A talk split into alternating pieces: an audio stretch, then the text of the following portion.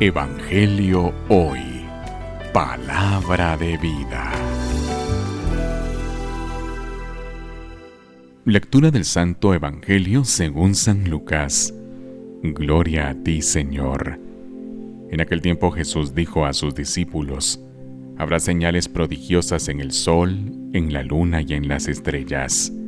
En la tierra, las naciones se llenarán de angustia y de miedo por el estruendo de las olas del mar la gente se morirá de terror y de angustia en espera por las cosas que vendrán sobre el mundo, pues a las estrellas se bambolearán. Entonces verán venir al Hijo del Hombre en una nube con gran poder y majestad. Cuando esas cosas comiencen a suceder, pongan atención y levanten la cabeza, porque se acerca la hora de su liberación.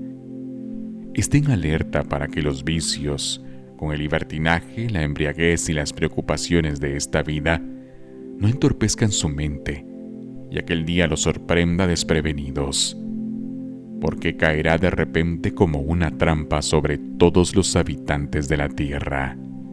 Velen, pues, y hagan oración continuamente para que puedan escapar de todo lo que ha de suceder y comparecer seguros ante el Hijo del Hombre. Palabra del Señor. Gloria a ti, Señor Jesús. Evangelio hoy.